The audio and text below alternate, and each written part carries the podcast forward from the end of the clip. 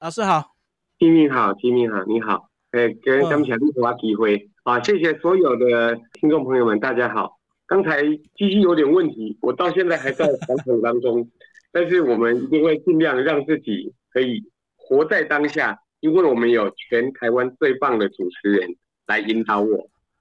哇，王老师这样广播一下就走过三十年了，这老了，你看那个头发白的。白的，白的，白的，会把它剃光啊！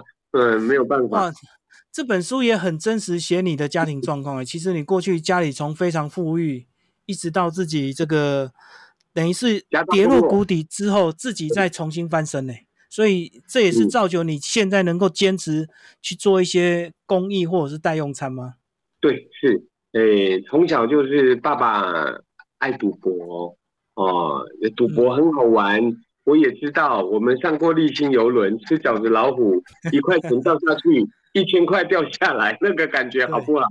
对不对？那如果中年赌博呢？你没有坐庄，而只是下注的话，那你就输定了，对不对？我爸爸曾曾经是一个坐庄的高手，就是说，台中、沙鹿、清水、无锡、大甲。开靠都是他的赌场，天哪，那个一天可以赚多少钱呢？但是后来呢，他怎么赚呢？那么多的房子，那么多的金子银子，嗯，又把它输回去了。所以，我一到十岁之前，我是个少爷，这个王子，这个玩具是可以买超合金的，或者说我的玩具根本就是钞票，对，拿来拿去但。你们家都念私立小学就对。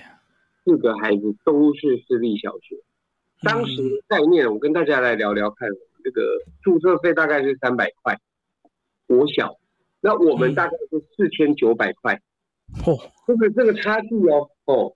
第二点，我们我们每个月要缴钱贷，这个钱贷有交通费两百元，校车嘛，那个。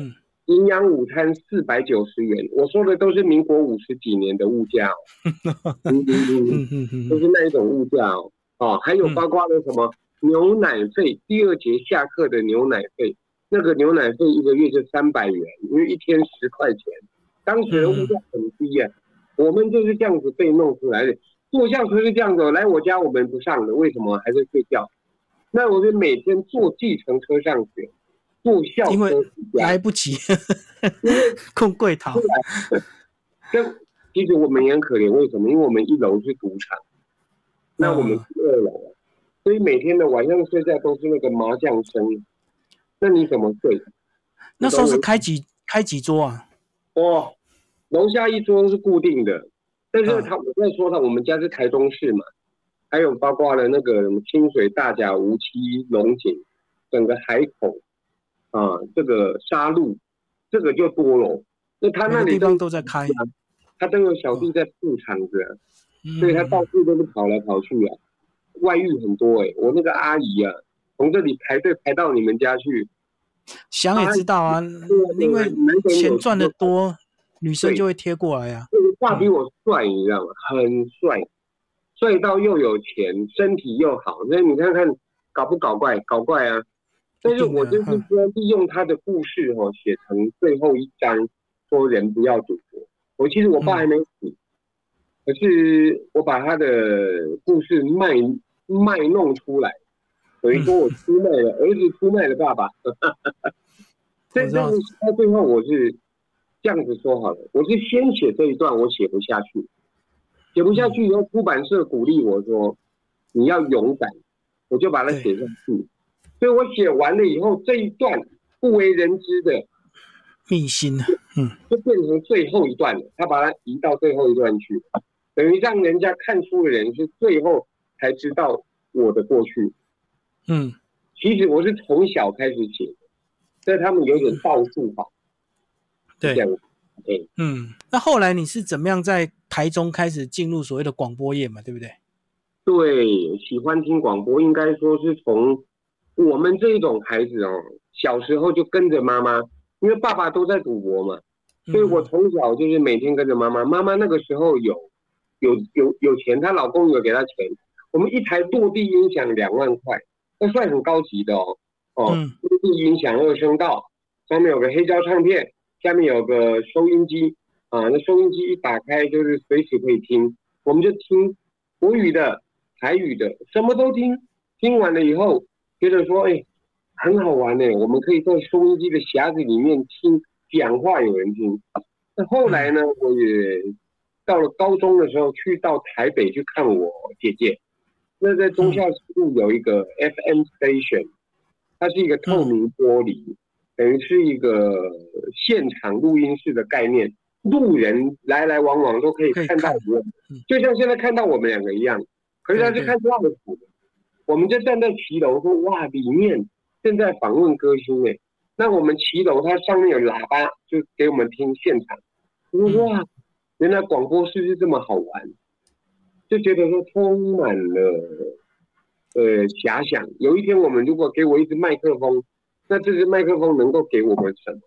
终于，呃，国家把这个频道给开放了。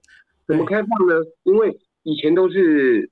公营电台现在变成民营电台，第一批的的这个民营电台，我就去考试了。那个一九九五年吧，一九九五年刚好邓丽君逝世那一年，嗯，我们在邓丽君逝世那一年就进入了广播界，第一批的台中的中功率的电台叫做台中广播。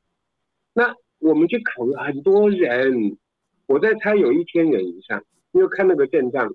啊，地上摆满了明信片，哦，当时都是所谓的通讯应考嘛，啊，都要写履历表，不像现在都是数位的，嗯，差很多。我跟他还来来往往的明信片在那里，哇，堆积的跟山一样。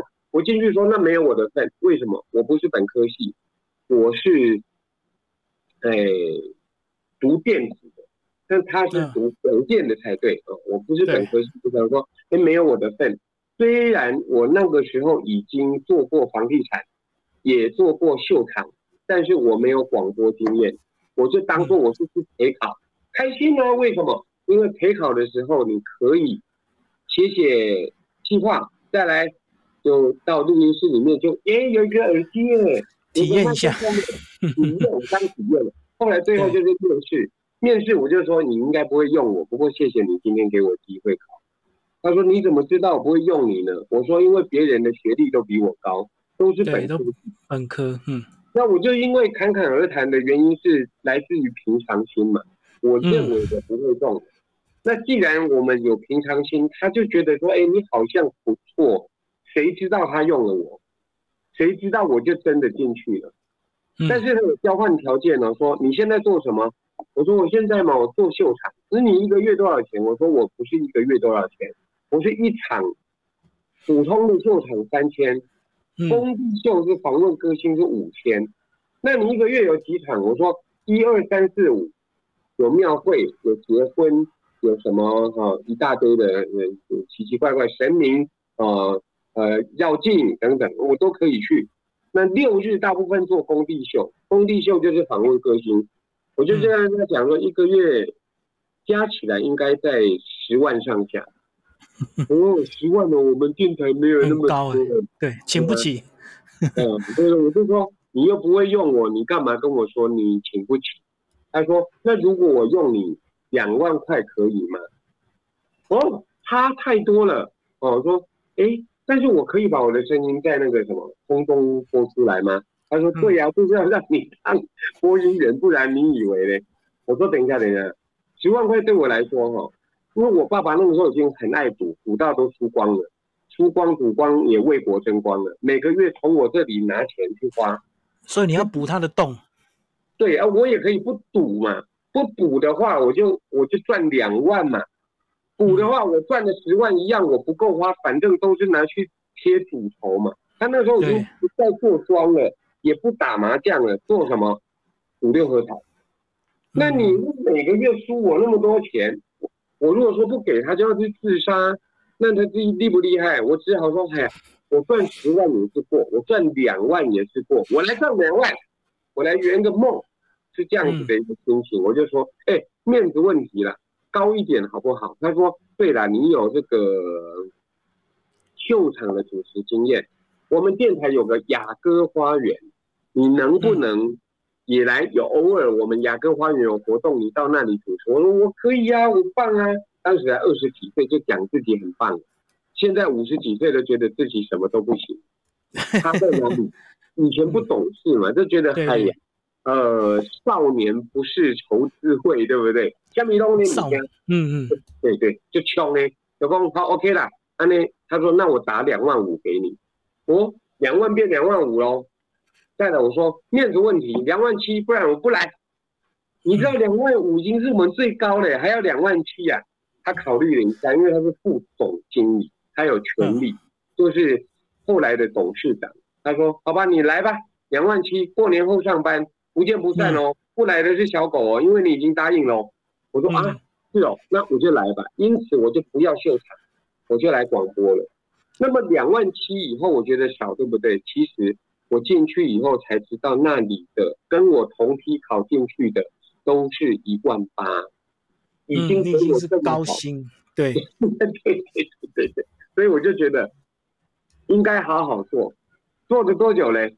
半年，只做了六个月，就换了三个 partner，第一个 partner 一个月，第二个 partner 两个月，第三个 partner 三个月，都受不了我，因为我的秀场哈的气质太油了，江湖味会靠，他们不习惯，他们比较正统。你知道吗？我刚去上班的时候是有抹油头，抹油头，再来呢，西装领带，而且那个西装是黄的、紫的、红的、金的，都亮的颜色，嘿，就是在秀场上面。下面是什么样？黑色的西装裤，黑色的皮鞋。然而他们广播电台的人，就是像我们现在穿的 T 恤，我你跟我现在都休闲这样，嘿，就是配牛仔裤、球鞋。我说怎么你们来上班都穿这样啊？他们全部的十几个、二十几个说：“那你怎么穿这样啊？格格不入，文化不对，文化不对，在眼中反而你才是怪咖了。”现在我都觉得我不正常。要回想当年，要不是那个贵人文珍姐，她给我机会，我还没有进入广播界，对不对？嗯，这真的是贵人给我机会啊！因为当时啊，已经不用像在我们以前的前辈，让警备总部要给你一个广播证。你知道我们的前辈的前辈啊，他警备总部他的讲，他老讲时代是有广播证，你才能够在广播上面发音的。嗯，像我们这种，我们以前万一在那个时代，在我们前辈的时代，我大的我们俩去关啊，因为你乱讲话啊。以前的播音员多么有气质啊，那我也不是气质不好，就是慢慢的，因为他们广播电台给我六个月的时间。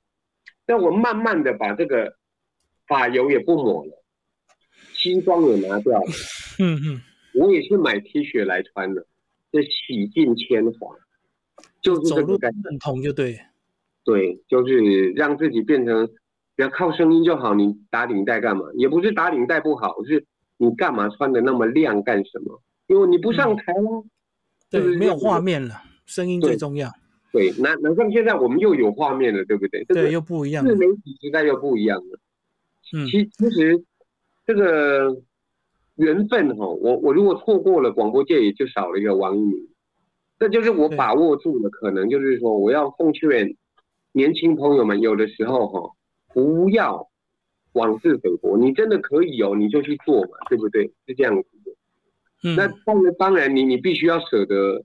一个月少赚将近七八万块，对啊，有有他未婚嘛，我未婚，我我也没儿子，一个人可以拼了，嗯，对啊，我我一个人两万七是够的哦，是真的是够的。如果不要去负责我爸爸那一块永远还不完的无底洞，我真的太够了，两万七够了。所以也是跟年轻人说，如果有机会的话，有时候当下真的还是要先有一些牺牲，才会取得未来更大的一个成果，而不是为了。执着在当初的十万块，你讲的就对了。我我我们可能都发生过一些人生的事情嘛，像你的故事也让我非常感动。真的啊，我们要向你致敬啊！我没你那么伟大的，你你真的才伟大。你的孩女儿们，你的那群女儿们，真的就是可以可以分我一个吗？我也好爱女儿，我都没有生女儿，你就一下子说那么女儿。那么多个女儿，你这个故事才值得出书哎！我跟你说，哦，就就就是陪伴而已。现在他们就自己好好去工作吧，我们就好好做我们的自己的工作。两个妹子 talk，大家也聊一聊。对啊，可是你后来那半年就看到了关键字汉声广播电台一个前台长跑去那边当组组长，后来就整顿。其实人生的际遇也是不一定啦，搞不好现在回头看反而更好，对不对？对，提早让你离开。我跟你讲，汉声是一个军用电台嘛，在汉声干过台长的人嘛，他如果来管，对他退，他军职退了以后去台中广播，而且他是外省人。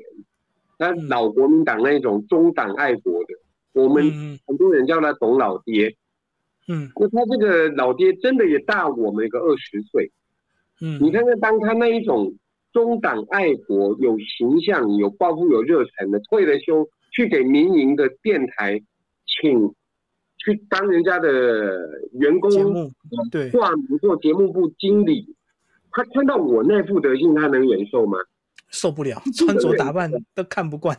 对啊，何况我就只称呼总经理，我没有称呼他。像一些小女生怎么样，然后爹，董老爹也会撒娇有用啊？对啊。对啊，你你有那么多女儿，你知道那撒娇多有用？我不会。女生差很多，对。啊有，所以啊，他就半年后说你去做礼拜天就，你不要做礼拜一到礼拜六，你去做礼拜天的节目就好，我一样给你两万七。我建议你到老板的另外一个企业，就是雅阁花园去去做气编。我说什么叫气编？我为什么不能在台中广播做？我一定要到洪老板的那个子企业还母企业有没有去做气编呢？这样得冷冻冷冻你耶？没错，调所编。我以前苏东坡不就被人家常被皇帝这样子调来调去的？对啊，对啊。苏东坡如果没有被调来调去，会有那么多呃很棒的诗词出来吗？对不对？对对，苦难会成就。对，但是我不让苦难来找我，我说我老子不干了啊！我回秀场一个月还有十万，我才离开秀场半年，那你的人脉都还在，我不办了，我就在家里，在家里干嘛呢？没事都看看书吧。哎，电话来了，电话来的是什么？隔壁台的全国广播电台的郑其阳先生，讲一边呀，你的声那会无去啊？哦，我这无去一两礼拜，你都。你你就听出，讲我逐工听，系啊，嗯，讲啊无安尼啦，既然你遐爱大，你来新北，我一听了新北，我讲我新我台中人去新北冲来那么远，他说多远？你我不知道啊，很远吧？我这个笨蛋，他说才一小时哎，我说是啊，一小时啊，他就跟我说欧阳菲菲坐飞机到日本四个钟头，人家从日本重回台湾呢。你为什么不从新竹重回台中呢？台中对。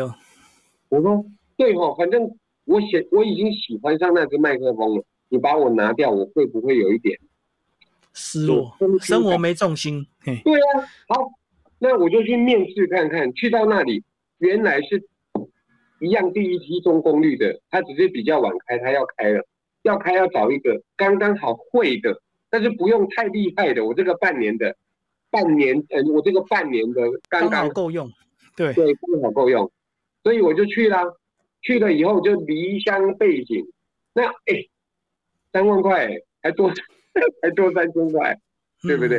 所以到新竹之后就遇到你的这个节目搭档是梅子吗？新竹的老板要我礼拜天有空回彰化国声电台，在八卦山上的大佛下面去干嘛呢？去主持一个礼拜天的节目，我反正没结婚，我太无聊了，我就说好啊，我回台中休假，顺便去彰化。礼拜天，对，嗯，那么我礼拜一可以多休一天，在礼拜二回新竹，所以梅子就在那里上班，我们就一起 partner。第一次我在电台卖东西就是跟梅子，我反而在台中广播在新竹都没有卖东西哦。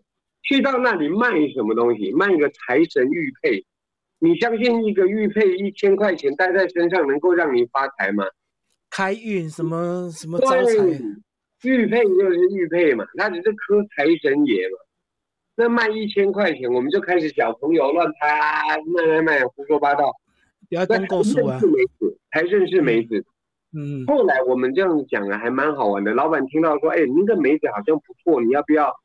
问他愿不愿意也来新竹当我们的员工，我就问梅子说：“哎，我们在彰化合作的不错，你干脆把彰化辞掉来新竹跟挖角去。”对，所以两个台中人一起来新竹上班，在这里就一起真的每天合作了。那因为每天合作，就变成到了周六周日，他又开着车带我回台中，在周休二日，礼拜一就带我又回新竹，日久生情。对，日久生情有，但是最重要是九二一大地震，九二一大地震。震央在南投集集，离台中最近。我们在新竹听到自己的家乡台中被震得歪沟起床，两个人在主持空中的广播电台的时候，还帮忙协寻人。那个时候广播电台很受用啊，各位为什么你知道吗？因为广播电台它必须要帮忙协寻人，你你听得懂我意思吗？电视反而有的时候是停电的，对不对？因为无线传输嘛。对，那广播因为你插了电视，我们就是好这边下了班，赶快回去，因为联络不到台中的人哦，电话线也都断了哦。这个开车回去的时候，一边也听别人的广播电台，听到什么？听到台中现在怎么样啊？南投怎么样啊？台中怎么样？一边听一边哭回台中，怕找不到家。哎，我家真的迷迷茂茂，他现在找不到迷迷茂。回到家里面啊，看到的家人啊，都是哭啊。那一次就让我们觉得有一种种，我们是不是应该要在一起的？人生无常，就对，所以要把握。对，我们已经每天在一起做节目，在这个时候遇到这个事情，我们要不要就在一起？那个心呢，就有默契了。所以后后来就变成我儿子的吗？是这样子了。第二点呢，我容我报告一下，我带他每个礼拜去做老人义工，一做做了四年。我们两个年轻人去老人日间照护中心，是全台湾的第一个日照中心做义工。爷爷奶奶现在都不在了，当年都七八十岁，去那里让他们玩、唱歌、陪跳舞啊，玩游戏，就逗他们开心就对。对，再来，嗯，这三四年下来。阿公阿妈都跟我说，你爱夸伊啦。我说妈，你有什么夸的？阿妈袂甲你骗啦，你卖假啊！伊是足好的某，你若夸伊，你就 OK 啊。所以我有很多人替我背书哎。我们结婚在哪里？就在那个养老院，就在那个老人日照中，因为两个人没钱，完全白手起家。礼堂他们有现成的，免费借给你。啊，再来呢，吃饭，对不起，我的那个喜帖写说哈，九二一刚刚完了，景气不好啊，你不用带那个红包来，嗯，你只要人来祝福就好了，你知道吗？嗯，对我就不舍得赚人家的红包钱。后来那个阿公阿妈哦，你看，他们有的是把几十年没有穿的西装，皱到不行的。翻箱倒柜叫他的子女穿着从外面来参加王一元为主的结婚典礼。我的阿妈是每天穿困纱在老人院的那一天穿旗袍，特别漂亮。那旗袍是扣不上的，扣不上 这么紧，心在变形。我跟我的我的结婚典礼充满了哭声。后来怎么吹口琴？那没有乐器，有一个阿公会吹口琴，吹吹吹，吹完吹棒子，我永远只有会那一条。吹完了以后，突然有几个能站的举牌子，一名，第二个举梅子，再来第三个举谢谢，我就一直哭，我现在想起来想哭，就是谢谢我们在那里做了四年的老人义工。那你看看哦，我们没钱哦，嗯，我跟你讲几个故事，我的那个结婚戒指啊，两百块，梅子的一百五，哪里买的？中国东大路。夜市头买的，对呀，那一百五跟两百，我的戒围比较大，所以两百，不是我的材质比较好，我的是戒围。哎，对了，他两百块一的，这个人给你欠名哦，他就让科名哦，科一名，那科梅子，这样才一百五跟两百块，我们的结婚戒指加起来一对三百五十块，再来我要是拍照嘛，你知道现在的人拍照哈，呃，一辈子大概看三次的。第一次是拍完了以后去选照片，看毛片的时候，嗯，对。第二次是结婚典礼挂出来的来宾拍着。第三次是什么时候？你知道吗？离婚哈，要把它丢掉之前再出来胆。对啊，一辈子看三次，我们也是这样子想说，以后也不晓得能不能走一辈子哈。干脆我就去到那个朋友开的，哎，我们要结婚了啊！真的，你们要结婚？你帮我们拍一张站着，一张坐着，可以了。他说。哪有？现在都蛮流行拍一套。我说我没钱了。他说钱不是问题啊，我自己是摄影师兼老板了。你这样搞不好，你有多少钱？我说也不能太对朋友失礼，要捧场一下。我说我挤出五千块，你能不能拍一张站的，一张坐的？他说你只要有五千，我全包，你不要管我拍几张，整套。结果就跟我就给他买了六张。他说那我再送你六张，总共十二张。我再送你放大的一张，裱好的，嗯，我再送你一个娘家的这个小张的放大的，所以我总共有十二张加一大一中，这样五千块，包括哦，还包括哦，新娘装、新娘纱、新娘装的这个新娘纱全部包哦，我我自己我就拿我的西装随便穿一穿。全部室内拍照没有出外景，五千块钱，到现在那个还没有丢掉，因为还没有 还没有第三次，没有第三次。呃，那你们两个后来是怎么样对台语有兴趣？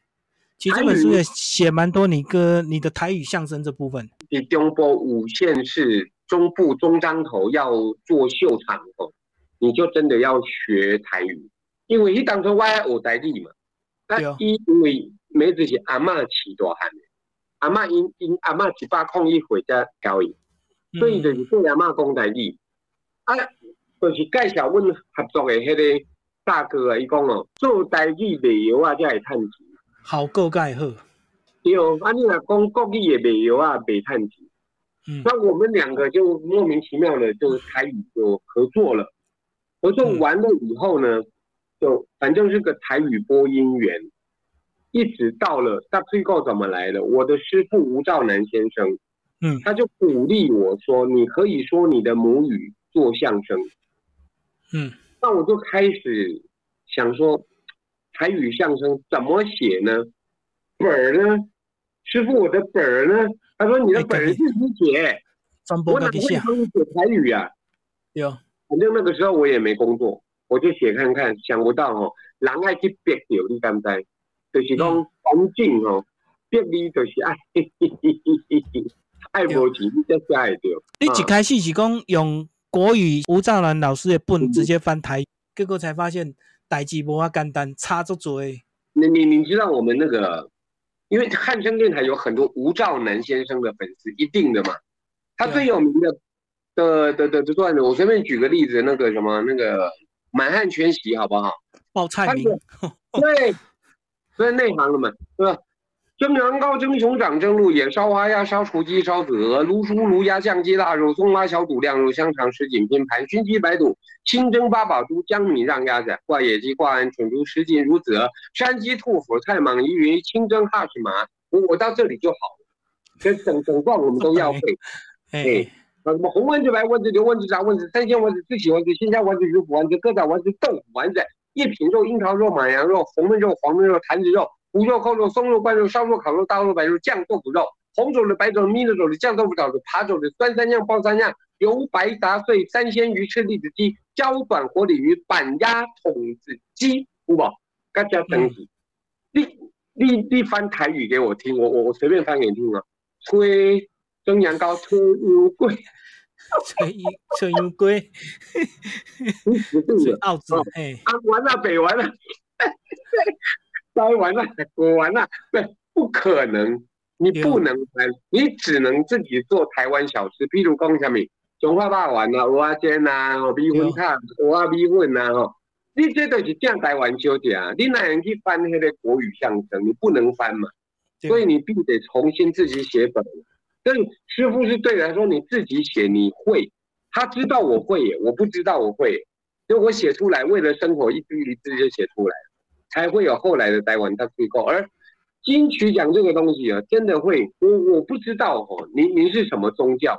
像我家里是拜拜的，可是呢，我们附近有一个教会是基督教的，他就知道我出了第一章的五行经后那个台语相声。待完，但最后入围了以后，他说：“一鸣啊，上帝要你啦，还不感恩呢？来，我们来祈祷吧。我也不排斥哦。嗯，我说那牧师怎么祈祷？手给我吧。那时候我跟梅子说：上帝啊，一鸣跟梅子入围金曲奖啊，请给他们一个最好的。那么当时谁谁两谁谁两谁几多对廖公一鸣，你自己跟上帝说，你如果得奖了，你要做什么？”我说我怎么还跟神交换条件呢？我不敢呢。他说没关系，你就讲。如果不是太过分的愿望，比如说你要五亿，那神也不一定会答应你们。嗯，我说那如果我得奖的话，我就一辈子奉献给台语相声。哈利路亚，感谢主啊，这个愿太好了，阿门。赶快跟我说阿门。我说哦，阿门，阿门，阿门。这个耶稣上帝就要了我。在那一年就让我得奖了，就得，我就说话算话，一辈子就许给了，就还愿，还愿吗？一辈子嘛，但是你也得让我写得出来啊，耶稣，对不对？上帝，对不对？你你必须要让我写得出来，我到现在还写得出来，可能也是我觉得了，冥冥当中，包括我爱我的师傅，他可以那么多个段子，我为什么不可以？所以就。第二章、第四章，因为现在为止台湾到最后有十九章，加上我做的有声书，那我有二三十张有声书。应该也是广播本业的帮助嘛，哈，就是我们一直在访问的，我们一直听到很多故事，一直有灵感。对，那基础是谁？是吴兆南、魏龙好的相声基对，你是真的有拜师进去的？没有，没有。吴兆南先生收我，我我解释一下，他收六个徒弟：江南、洪冠群、郎祖云。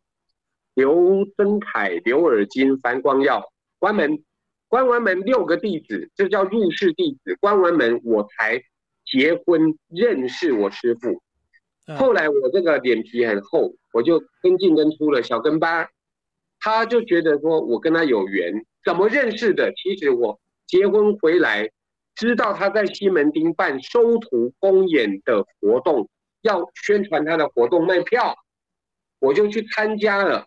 这五月的大热天，五月二十号当天，阿扁总统首任就职，当天哦，我人从新竹杀到台北西门町，穿着长袍，又抹了油头了。哎呦我的妈呀！上了台打竹板，进街来一街两巷好买卖，也有着买的，也有卖，也有着幌子和招牌，这个金招牌那个银招牌稀稀拉拉挂起来。这些年呢，我没来，我看到了，哎。吴兆南师傅，您在台下，哎，那您在台下发了财，您在哪发财我沾光，您吃那个饺子我喝汤，就胡说八道，反正都是他的老段子，我也不需要，从小就会听，也就会背了。他竟然给我第二名哎，我可以跟他合照，我的天呐，哎，太嗨了。但是那个第二名的奖品是什么，你知道吗？是一个戏票，我可以两张去听他。新竹清华大学的公演，这公演的一张票也得一两千块吧？我得到两张，那不就是四千块的概念？我的奖品这么丰富，我带着快乐的心进去听他第一次收徒公演，买了花朵，买了卡片，上面写吴兆南师傅，我就是当天在西门町那一个王一鸣，你给了我第二名，你还记得吗？我就是那个小粉丝。我真的好开心，能够以后多多跟你请教吗？我的手机是，我没有手机哦，我写梅子的手机，就拿着卡片塞在花里面，最后上台献花，献花，我就觉得没了，我跟吴兆南就没了，我这辈子值了啊！西门町看一次又看他一次公演，我值了。你知道第二天发生什么事吗？第二天是礼拜天，梅子的手机接到了电话，你好。王一鸣先生在吗？我说，嗯，那梅子说，请问你是谁呀？你你怎么外省人的声音呢？哦，我是吴兆南，哥哥哥哥叫他梅子叫我哥哥，嗯，吴兆南，我刚才接过来，惶恐发抖，是不是诈骗集团？一听声音怎么可能骗得了我？对啊，对啊。我就跟他讲了十五分钟的电话，我说，呃，我我我能请教你吴老师，我能够上台北再跟你多请教吗？他给了我什么，你知道吗？现在跟大家讲这个地址都没关系了，就在台北市的四平商圈的豪悦饭店。现在还有这个饭店，他永远住那里。那我就又去找他了，他给我什么？呃，我的房号是九一零，我就真的扣扣扣九一零，是他本人呢。我们再谈个两个钟头的相声，以后接送就归我了。从此以后十八年的师徒之情。好，那我现在要回答你的问题是，嗯，我就是他的记名弟子。何谓记名弟子？我没有拜师，记住名字的弟子。我记住你的名字，你叫王一鸣了。就这样，他鼓励我做台语相声。记名跟入世有差，就对。但，他们要拜师，他们拜师是要下跪，有天地君亲师，有祖师爷东方朔，师傅会送他玉制板，送他扇子，送他金子。送徒弟这些东西，那我的话是完全没有这些仪式，对，没有仪式。但是讲的稍微的那个一点，就是说，虽然没有下跪拜师的仪式，但是情同父子啊。嗯。为为什么？师傅在走的时候，他在台湾的户籍还是在我现在就是这个家，你知道我这边。对，他还在我这个家。哦，所以。啊，就就就就别说他对有多少恩了吧。当年要在台北市买房子给我，我当时还在租房子的时候。对，书里有写啊，他说买一间房子给你住，留一个房间给他就好。对啊，因为他难得回台北嘛，回台北就是公演的时候嘛，一年大概一次嘛。那我们怎么能接受呢？尤其大家会说，哦，原来你跟着吴兆南就是这样子的，对对对对对，有利可图的地方。我我对对。绝对不可能的。后来我凭着自己的实力，全额贷款买了我的上一栋，也就是第一栋房子的时候，他好高兴。所以我两个房子，第一栋跟现在我这一栋是第二栋换的大的，他全部都来啊，他都来做啊，都有照片为证，太多照片。嘻嘻嘻，好。他他走的时候，我是我觉得不是我如上考比，我根本就是等于父亲走了一样的心情。现在哦。到现在为止哦，每年到了除夕夜，刘登凯我的师兄都还会叫我要烧纸给师傅。嗯嗯嗯，嗯，因为他说师傅都收得到，而且师傅要他跟我说，叫我要吃多吃巧克力，多喝高粱酒。他自己最爱吃这个。他自己最爱吃好，那这书里面还有讲到说，你个人对书法艺术也非常的喜好，包括你前阵子也有办一些书法的这个公益拍卖，对不对？对对对对对对，我我我就是在书里面有这个，啊，对，就是我自己在书里面有有这个东西，就是自己写的，自己写印到书里面的。其实这个东西就是这样，我怎么说？从小我就喜欢写字，舞文弄墨，但是写的很不好。写的不好怎么办呢？那就再写吧，反正我写不出个名堂。一直到了高中的时候，哎，我去文化中心看到有一个人书法展，很多记者拿着麦克风照相啊。第二天上报纸，哇哦，写书法可以上报。嗯嗯，我就从此以后高中每天回来拿那个毛笔你知道。就写个五百个字，写的很烂，但是慢慢进步。每天五百个字，你还不进步吗？从此以后到现在，我的笔没有离开过我的，没有离开过我的。你看，就用时间来练成这些，就对。对我，就像这种比较好的墨汁啊，像比较好的砚台，这个是梅子送的，这个这个这个是梅子送我的砚台。哦，哦，这个，嗯，对对对对。就是这种东西不会离开我，可是你后来会持续写，是不是因为也是书法对你可能在心态上会有一些静心的帮助？有啊，老了才知道哦。对，以前可能只是为了练而练嘛，就是为了好看而已。四五十岁以后才知道，还真的可以可以修心啊。你你看这个东西是这样的，因为我们的那个笔是硬的嘛，就是这个是软的。当你降下去的时候，它是软的，因为这样子走的。的那个感觉，你可以感觉得到，你你的心跟着它走，大家可以试试看的，买一些毛笔回来练看看那个感觉。说软笔跟硬笔真的有差，对它的那个运运的那个力道是需要掌控的。对对对，谢谢你都把我的书看完了，你现在问的真的是都看完了，你才有办法知道我在搞什么名堂。我们两个应该多年纪，我我还没五十，我我小一点，头发比较白了。那你的故事真让人家感动心里，因为你那个意外意外，那个真的是意外，因为人生总有一些当下，不是。那个决策就完的你才伟大，那个意外创造你的伟大，你懂吗？那个意外创造的出你是那么有心如海一样宽广的，海阔凭鱼跃，天空任鸟飞呀，你就是那么的大度，你才会有这个呃故事。如果是一般人意外来的，那就塞哟那那那没你的事啦，你懂吗？所以请送我一。这个有很多错综复杂的这个 纠结，反正就是尊敬你，尊敬你。对，结局走到今天还算不错，至少小孩他们也独立，然后自己有工作，是不是？以后有四个女婿，哎，对对对，对呀，嗯，所以。很多事情发生那个当下，真的很难看出人生未来的影响，真的是走过之后你才会觉得。没错，没错，一点都没错的。对，好，那我们最后要问到的就是这一两年呢，因为你看到这个代用咖啡延伸到你在广广播上推广代用餐，是这个是现在开始有很多商家呼应在推动，可是你应该比较早对不对？你很早期就在做。八年多前，八年多前的四月二十三号。我们就是在广播上面就开始无心插柳，结果就做到现在。我本来以为只是好玩，想谁不谁谁成想到今年的三级的这个警戒帮助了多少更大？对，无薪假的人那么多，他们背着自己的小孩子去双手领便当，我又想哭。你知道为什么双手领便当？因为他们读书人呐，他们有程度的，他们知道那个叫感恩的。嗯。他们愿意接受，你知道他们得要多大的勇气才能够去领一个啊，成本五十块钱的便当？你知道吗？真的，有有些人他宁愿硬撑，他也不不好意思拉下脸去拿这个免费的便当。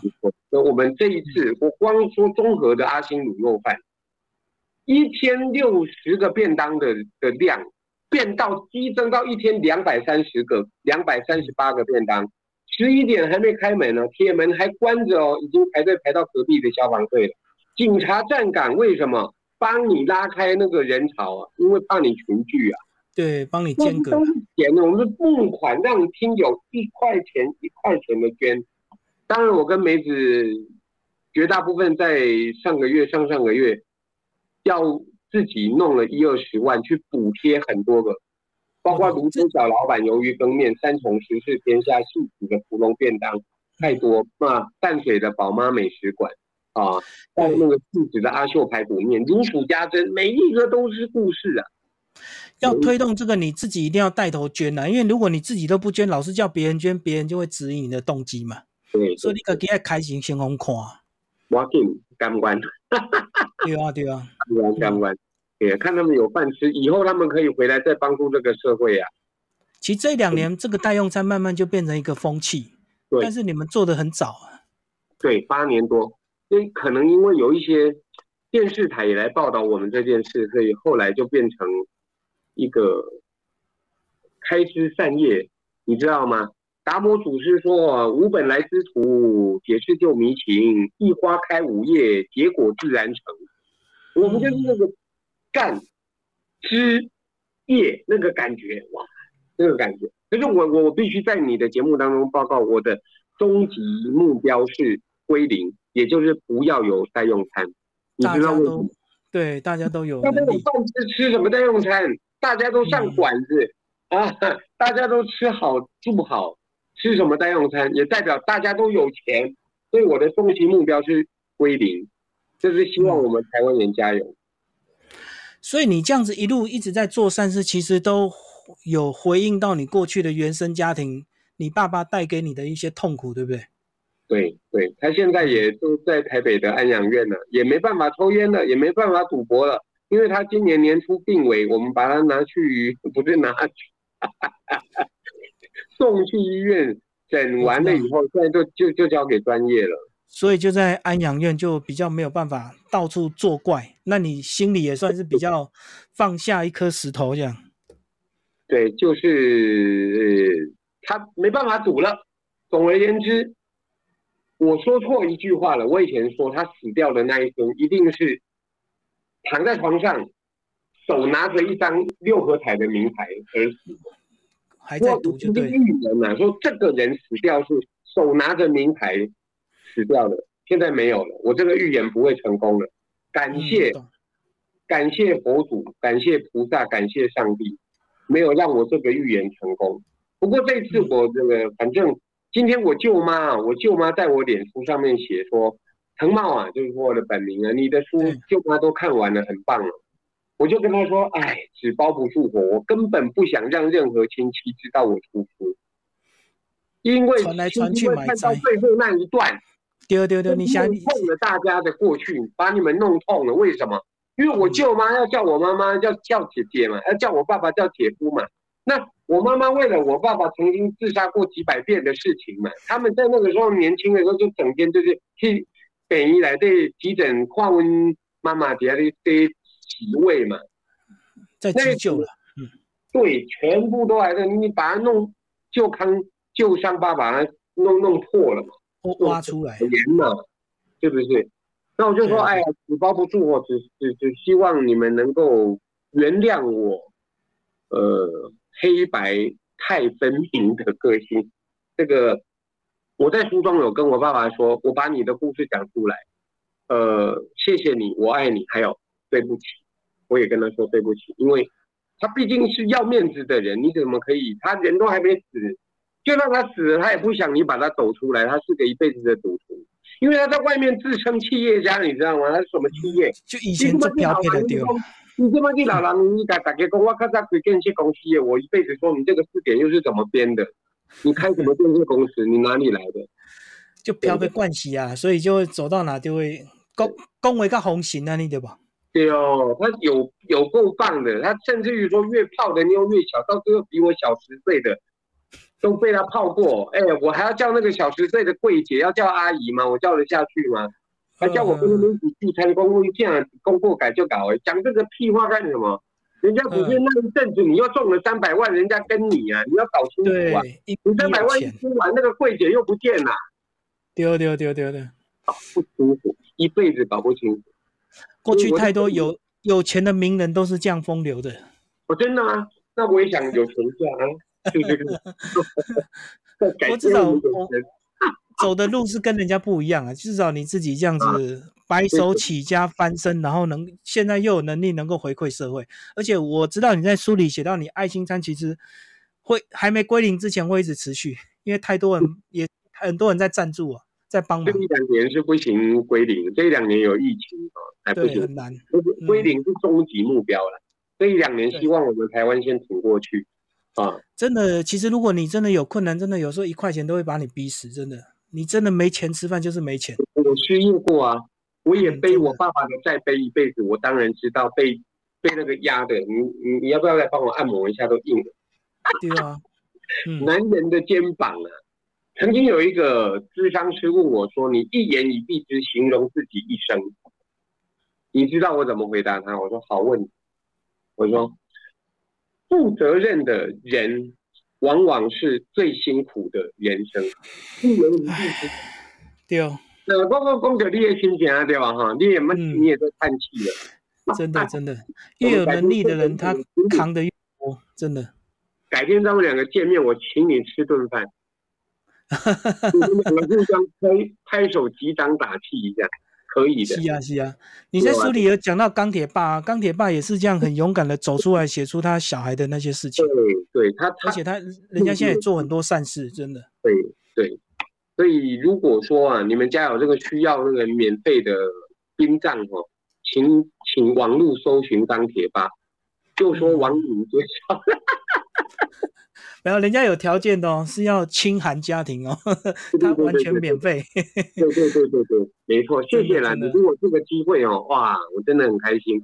那我这个吴一鸣的广播会客室，就请大家如果对我们讲了，刚才没讲完，如果你还想把它看完的，书里更多，嘿，对，有交代的。我包括我，我有哪一些贵人，除了刚才提到我师傅以外，还有一些贵人。贵人好多，你推荐人很多，几乎都是你多年的好友帮你写序啊，写推荐的，都一毛钱不用，不收我的钱。我他们只要我一本书，其他的都不收。最后还还是要问一个问题，就是那你对未来，不管是个人或你整个家庭的一些愿景呢，或者是一些期待呢？啊，没有期待。好，健康好不好？健康、平安、健康最重要。我在，如果今年九月八号马上到了，现在九九月二号嘛，再过六天我心肌梗塞病危八周年，那我想。老天爷多给我八年的生命，能够再延续一点，我一定做好事。所以健健康最重要，真的。先不运动的啦，现在要运动，每天运动。